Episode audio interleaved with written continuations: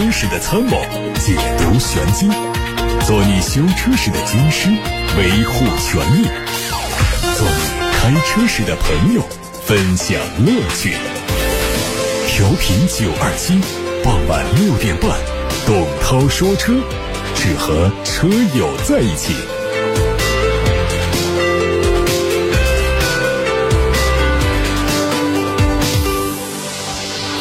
各位下班路上的车友们，晚上好，我是董涛，欢迎听董涛说车。可以把选车用车的话题问题发到直播间，热线电话八六八六六六六六，还有董涛说车微信公众号也能留言。我们先关注今天的汽车资讯。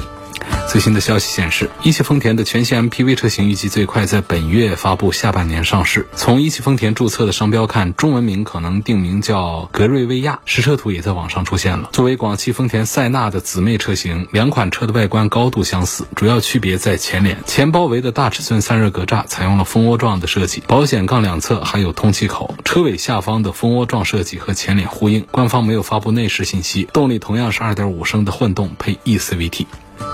新款奥迪 A6L 有望在本月内首发，七月份正式上市。这车已经完成了工信部的申报，会作为中期改款推出。智雅型进气格栅沿用了横幅的设计，两侧进气口车围的下包围有换新，动感型改成了点阵式的进气格栅，两侧进气口加入了横幅的镀铬，车尾的排气装饰换成了更有质感的哑光银。申报信息显示，这车在外观选装中还提供了三十周年运动标牌，预计上市后会推出相关的纪念版。动力目前申报的是四五 T FSI，并且有四驱可选，都用二点零 T 发动机，匹配的是七速双离合变速箱。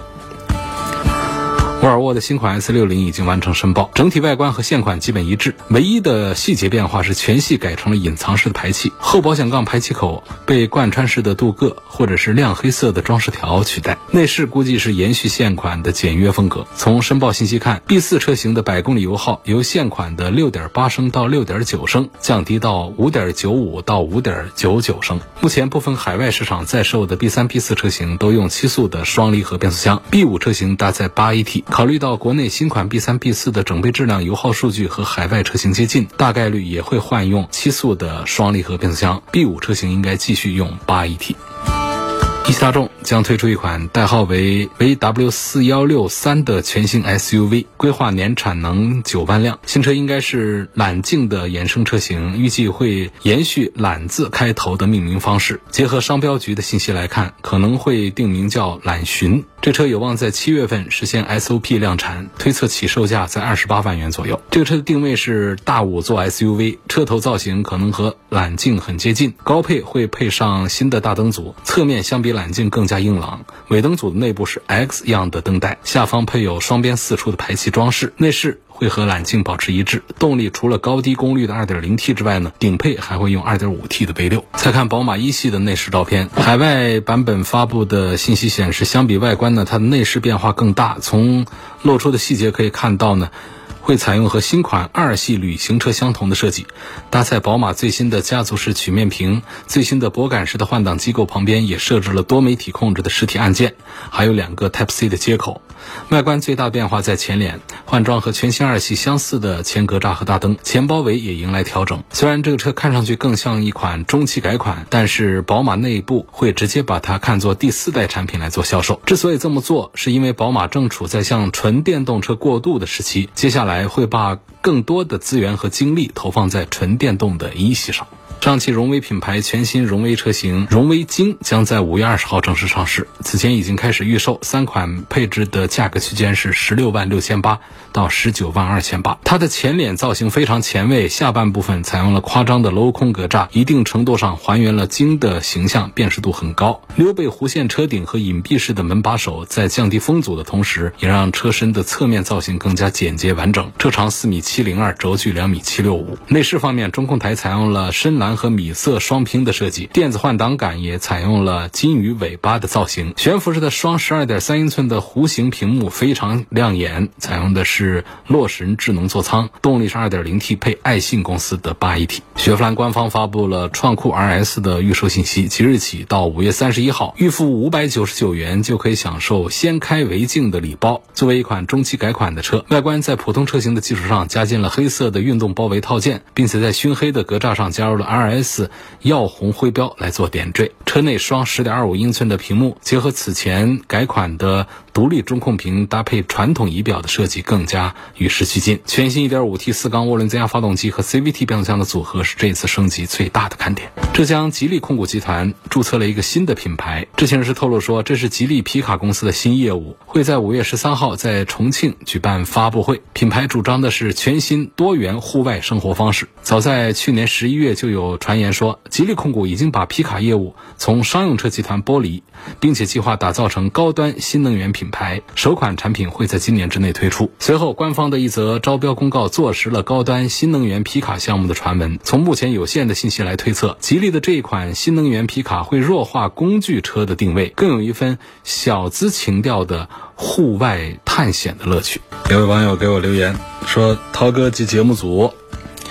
我是贵节目组十多年的忠实听众，并且几次在微博和公众号分享了自己的用车体验，有幸被涛哥在节目当中念出了。最近呢，遇到一些烦心的事，想寻求节目组的帮助。四月十五号，我被后车追尾，后车全责没有异议，后车是三责一百万人保车险。当天我把车拖到了中达江宝 4S 店，现场人保定损是没有异议的。但是到今天呢，已经二十五天了，4S 店和人保存在价格差异，人保没理赔，4S 店没修车。期间多次电话催促都没有结果，不知道能否得到节目组的帮助。更多细节可以和我联系。好的，收到了。但是请这位网友把你的电话发一个给我，节目组明天就会给你打电话。下面一位朋友说：“涛哥你好，我在 APP 上看到别克昂科威艾维亚版是可变缸的，而昂科旗呢介绍说是可变气门管理技术，我有点不明白这两个是不是一个概念呢？还有就故障率高不高，可靠不可靠？在其他品牌车型上看呢，没有看见过刻意宣传可变缸、可变气门正是这样的概念。这两个车呢是一个发动机啊，你看一下发动机的型号就知道了，LXH。”然后呢，两个车上用的发动机呢，排量一样，2.0T，最大马力一样，最大扭矩也一样，只是他们在表述方式上呢，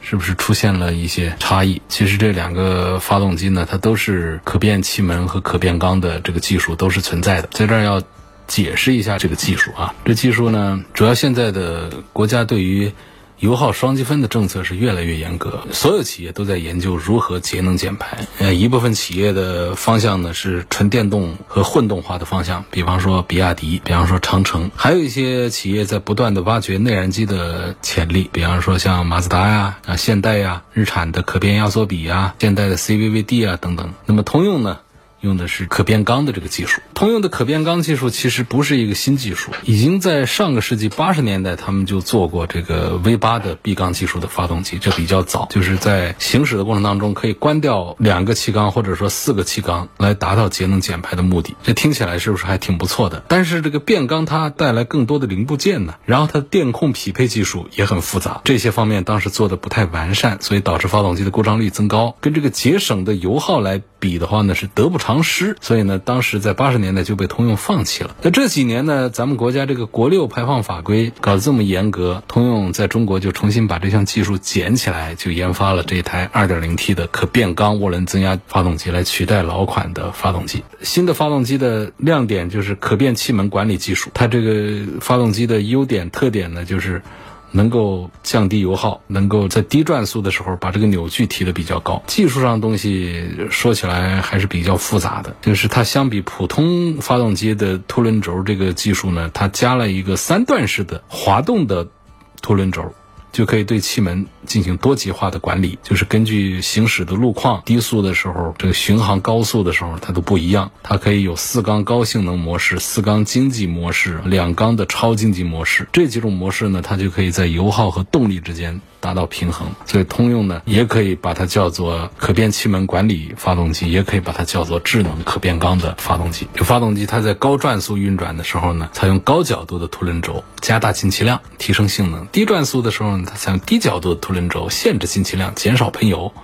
提高燃油经济性。巡航的情况下呢，它切换成没有生成的凸轮，就把两口缸气门关闭掉，停止喷油。这就实现了一个超经济的模式，就达到了一个可变缸的这么一个效果。所以它在两个车型的发动机的介绍特有技术的时候呢，它的表述不一致，但实际上是同样的一个发动机。所以听到这儿呢，我们有一些喜欢琢磨汽车的朋友们就得问了啊，那关掉两个气缸，是不是油耗就可以节省一半？原来是耗油十升的，关两个气缸，那油耗不就只有五升了？你想多了，不会这样的。实际情况呢，虽然说气门关闭掉了，但是每一组活塞和连杆它仍然是在那儿。做往复运动，它其实是消耗了一些动能的。还有就是你切换到两缸模式之后呢，发动机需要提升转速来满足功率，包括它开启条件的限制。其实按照官方的说法呢，它不是节省百分之五十的燃油，是可以节省百分之十五的燃油。如果你平时巡航的路况比较多，闭缸的时间就要长，那么油耗就会。达到这个官方宣称的百分之十五的节省的程度，但如果你是在走走停停在市区的道路上，它本身开启这项功能的机会就不多，它节省的燃油那就可以忽略不计了。另外呢，两缸工作两缸休息，也导致四口缸之间呢。受热不均匀的现象，当然说，通用的工程师呢，也专门针对这种现象呢，设计了主动式的热管理系统。那跟传统的节温器相比呢，要增加一些东西，比方说电子水泵啊、电控模块啊，来组成这么一个多路的独立冷却循环水道。这前面不讲得增加一些零件嘛，所以它就可以精准的来控制发动机不同位置的热量，来调整到最佳的温度，并且可以快速的热机，减少热车的时间，减少冷机机械磨损等等，就为油耗做一些贡献。燃油经济性呢，肯定是有一点提升，得看情况。提升的程度呢不是太明显，但是性能方面也会有一些下降吧。总体来说呢，改掉了、解决掉了老款车型油耗过高的问题，也是值得关注一下的。但是实际上呢，在我们客户当中、消费群体当中，这项技术呢，其实也并没有掀起多大的波澜出来。这儿有一位彭先生通过八六八六六六六六热线电话留言问我：我家有两个小孩，想买一个。六座的大的 SUV，后排会放安全座椅的。平常我们经常开车出去玩，想要后备箱的储物空间大。问这个领克零九这个车怎么样？领克零九有六座的，有七座的。那么不管是六座、七座呢，它都会用上三排座椅。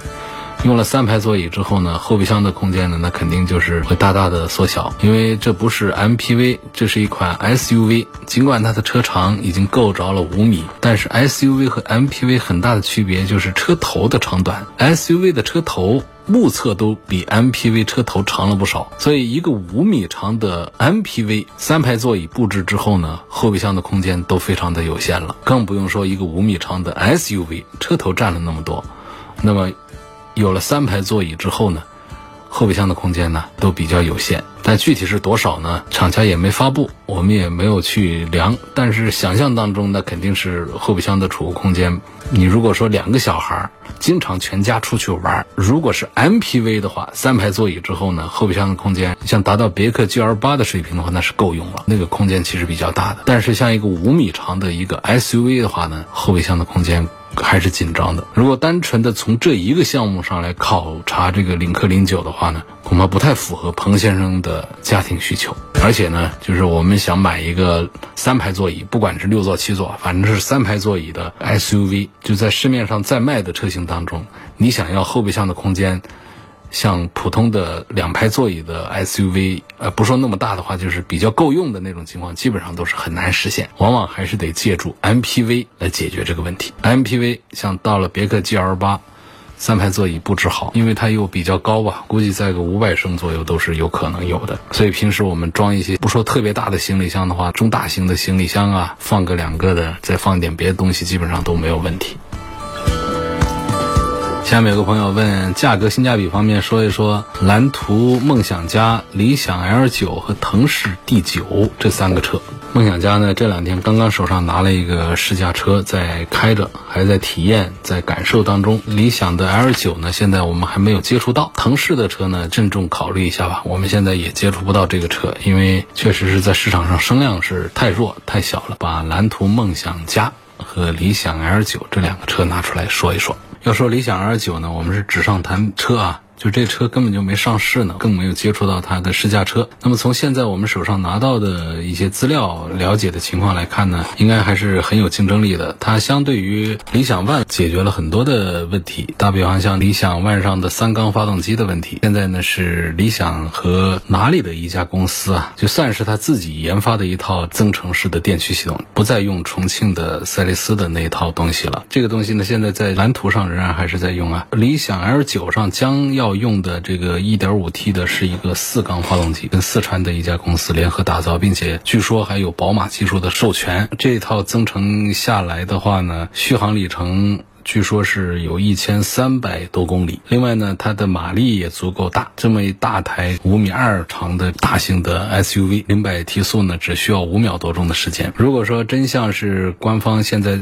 说的这个参考价格区间在五十万以下，四十几到五十万的话呢，那确实这个性价比还是挺不错的，相对理想 ONE 来说是更值得买的一个车了。原来是说在北京车展期间发布，北京车展又取消了，所以这车呢现在也没跟大家见着面，而具体还是得见。着面之后再说，因为从理想一贯的做法来说呢，这个价位来说应该是性价比是不错的，因为它的底盘的堆料十足，底盘的结构、底盘用的铝的材料各个方面都是很不错。车内的配置基本上是武装到了牙齿，自己研发的音响系统啊，还有其他的各种东西呢，还是挺值钱的一些东西。所以关于理想 L 九，就是从现在的纸面上来看的话，四十几万呢，应该还是值得的。再看蓝图的梦想家，这个前两天是上市了，现在大家可以在展厅里面找到车了。那手上呢正有一台梦想家增程式的一个高配的版本在试驾着，就感觉这车还是做的很用心的。首先最大的印象呢，倒不是说这个车有多大，那因为它确实是挺大的，五米三几的车长，比这个别克的 GL 八还要长了十来公分。为什么？首先不是说它大呢，就是其实在车内空间上并没有觉得比 GL 八还要更加的宽敞多少。最大的感受还是做工，那。真是豪华 MPV 就到位了。你再说这个 GL8 是豪华 MPV，这说不上话。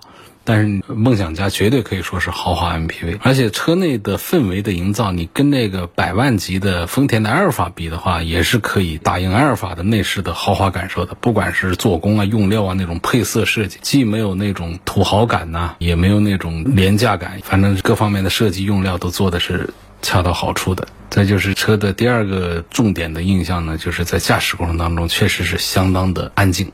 啊，因为这个车呢在很多方面都使用了比较先进的车内隔音降噪的这个技术，这是这个车很大的一个点。开的时候你基本上你听不到其他别的噪音，开个增程式就跟开个纯电动一样，除了车辆它自己制造的安全提示音。这个声音之外，基本上就是其他的没有什么声音，包括风的声音都非常的小。然后特别它到四十三万九千九起，它就开始有空气悬挂，所以这个底盘的印象也都非常好，所以开的感受是挺不错的，各方面的配置也都是非常的高。那么从价格上，如果说来跟这个理想 L 九放一块做对比的话呢，确实虽然说一个是 MPV，一个是 SUV，但确实是值得放到一块。来做对比，因为过去蓝图的 Free 跟理想 ONE 它就是一对 SUV 的一个对比关系。现在虽然说一个是 MPV，一个是 SUV，但是我觉得在价位差不多的情况下，仍然是很值得对比。因为蓝图的纯电动版的梦想家呢，到私人定制版都是六十多万，呃，理想 L 九呢四十几万的这个价位呢，对应的其实是蓝图梦想家的增程式的中配的这么一个水平。所以这两个车呢，其实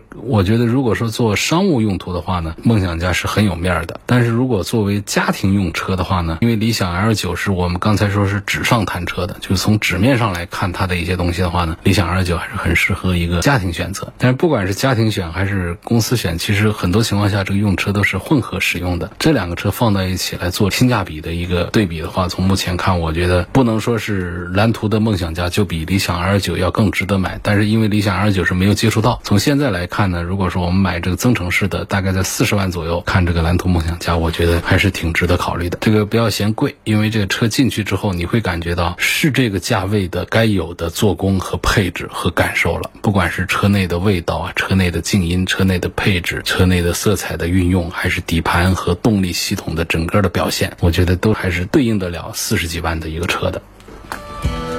下面有个朋友说。我的车是标致五零零八自动挡的，问长期使用 S 档是否对车有影响？你根本就不该长期使用 S 档，干嘛要长期用这个 S 档？费油的话就不用说了，这个 S 档其实平时没什么多大个用。这 S 档我们是在超车的时候用，你为什么要频繁在路上加塞超车呢？就正常开不就行了吗？平常的档位基本上满足我们的使用一点问题都没有。长期的放到 S 档上的话呢，实际上。会造成一个发动机的转速过高，耗油就不说，就发动动机的热量的一个问题，就是个问题。另外呢，长期在 S 档上呢，对于变速箱的负荷也是一个负担。所以我觉得，如果你长期的用这个 S 档，根本就不是个好事儿。这是第一句话。第二句话，根本就没有那个必要。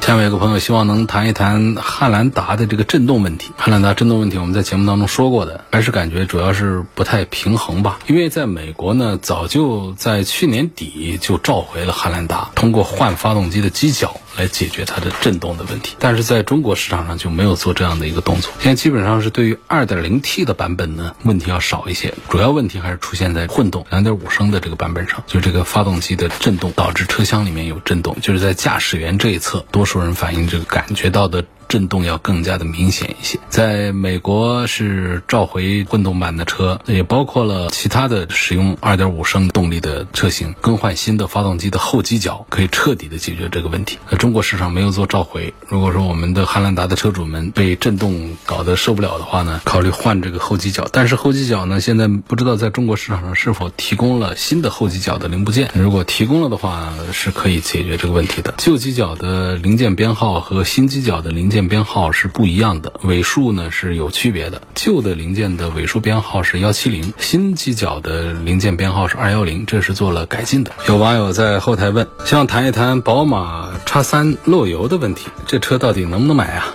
宝马叉三漏机油呢，其实也不是宝马叉三漏机油，就是宝马好像好多车型在三五年左右的之后呢，就会出现一些漏机油的情况。这个油底壳啊、气缸体啊、气缸盖啊、气缸盖罩啊等，它们都是用螺丝固定在一起的，中间会有橡胶圈，橡胶圈就容易老化，老化之后就。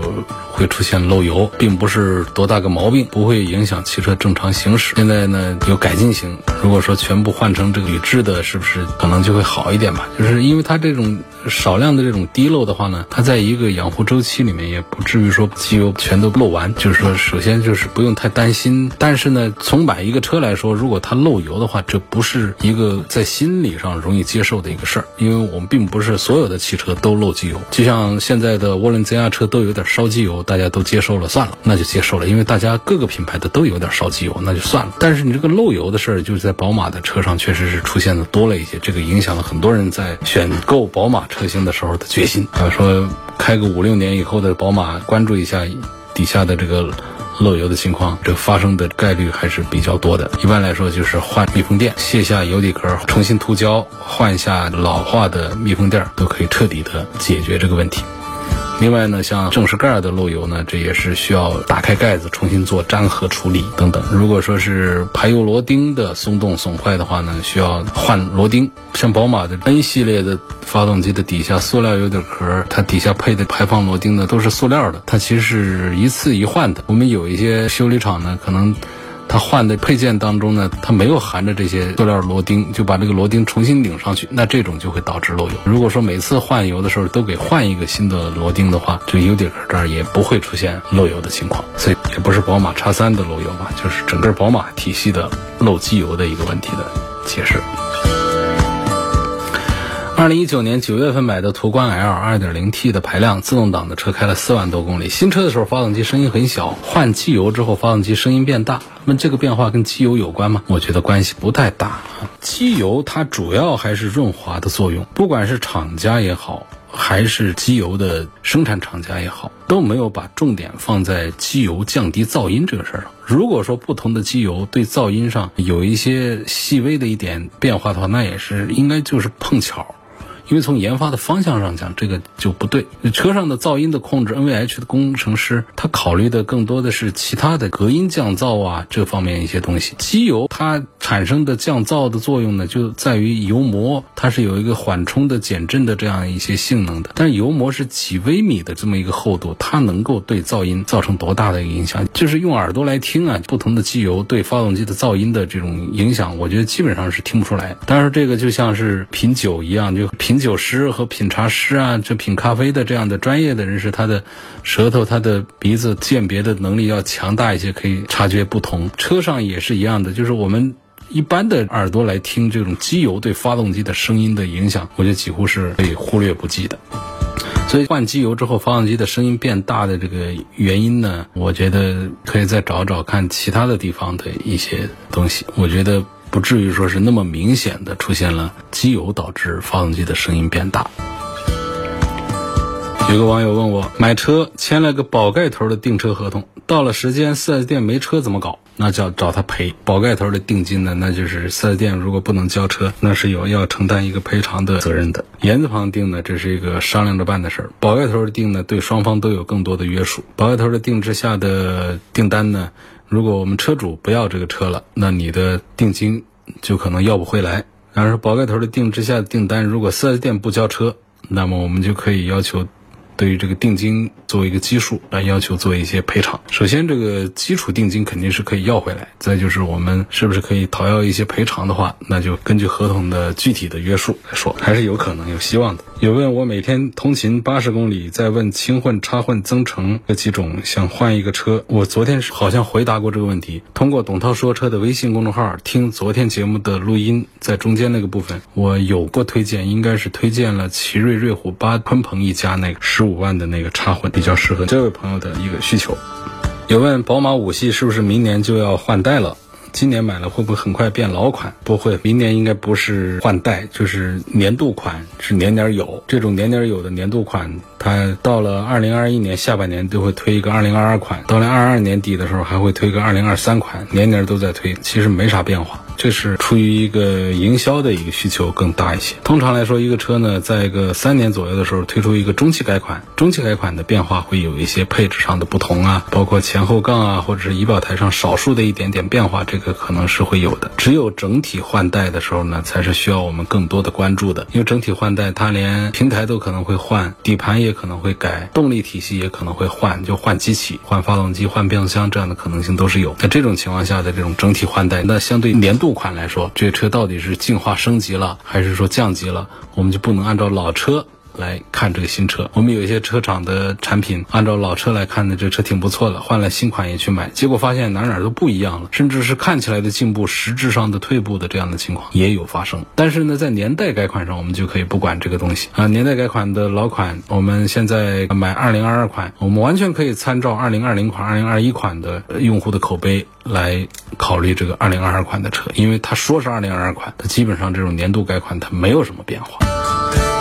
问宝马的横置和纵置的这个发动机在性能工况上有没有什么本质上的区别？同样的 B 四八的发动机，这个是有区别的。横置纵置呢，会导致我们底盘的重心不一样，在驾驶上它会体现出区别。横置纵置呢，在动力的传输上的损耗也不一样，因为我们发动机如果说是纵置的话呢，它的动力损耗就小一些。纵置它从动力的输出轴这儿出来之后呢，直接进到变速箱，直接进到传动轴，到我们的这个车轮上去而横置的呢，它还得再过一道齿轮，它改变一下方向。所以一般说，在一些高端一点、运动一点、性能一点的产品上呢，往往会采用纵置的动力。在横置上呢，往往是因为引擎舱、发动机舱里面的空间小啊，或者是低端一点的平台上的一些布局的考虑啊，它横着放一台发动机。那么性能一点的车、高端一点的产品，他们会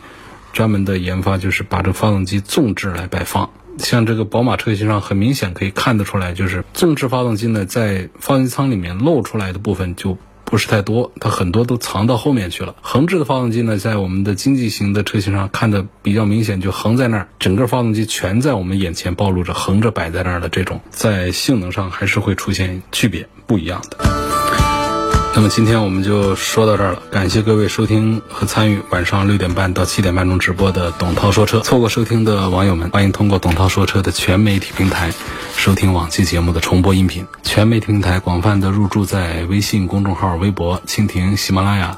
九头鸟车架号、微信小程序梧桐车话等等平台上。明天晚上的六点半钟再会。